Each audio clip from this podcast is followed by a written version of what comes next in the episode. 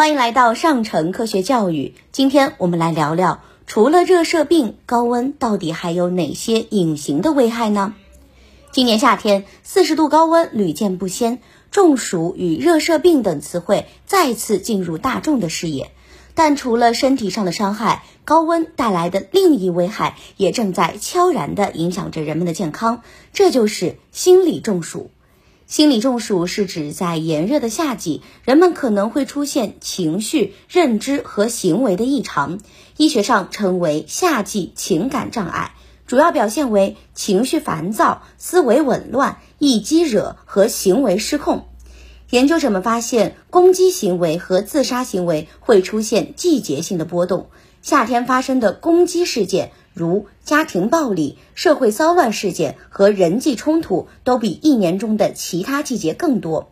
在一定范围内，温度的升高和自杀风险之间呈正相关关系。当温度超过十八摄氏度后，每增加一摄氏度，自杀行为相对风险会提高百分之三点八。另外，在高温日，心理急诊科就诊率也会普遍增高。双向情感障碍、抑郁和焦虑的入院人数与当天温度呈正相关。在高温天气下，相比于低温天气，人们普遍报告更严重的抑郁和焦虑的情绪。那么，造成心理中暑的因素有哪些呢？首先，从生物学机制来看啊，炎热的天气会导致血清素和多巴胺的降低，不仅会增加人的攻击性和冲动性，还会降低人的意志功能，从而导致失控的行为。除此之外，高温所带来的神经炎症也可能发挥作用。有研究已经证明，暴露在高温环境下的大鼠海马会出现显著的神经炎症反应和神经元细胞死亡。这可能会对注意力、记忆或者个性产生长期影响。这也可以解释为什么那些患有精神疾病或精神系统疾病，如阿尔兹海默症的患者会更容易受到高温的影响。另外，夜间高温会明显导致睡眠质量下降和睡眠持续时间的减少。这种睡眠问题则直接与易怒、沮丧和负面情绪的增加有关。那么，我们应该如何降低高温对我们产生的心理影响呢？一、恰当归因。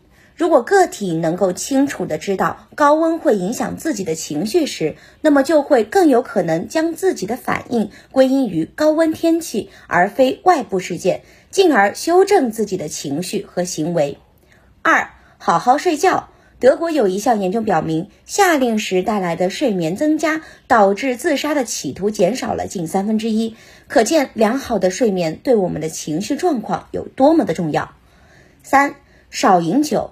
夏天由于喝酒而导致的冲突事件、暴力事件屡见不鲜，我们要尽可能减少饮酒，让自己保持清醒和克制的状态，减少暴力事件的发生。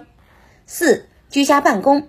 在四十度以上的热浪日，条件允许的话，可适当安排居家办公，给户外工作的工人安排假期，减少闷热环境通勤时间。更多科学知识尽在科普中国，欢迎下载科普中国 APP，获取更多有趣有料的科学知识。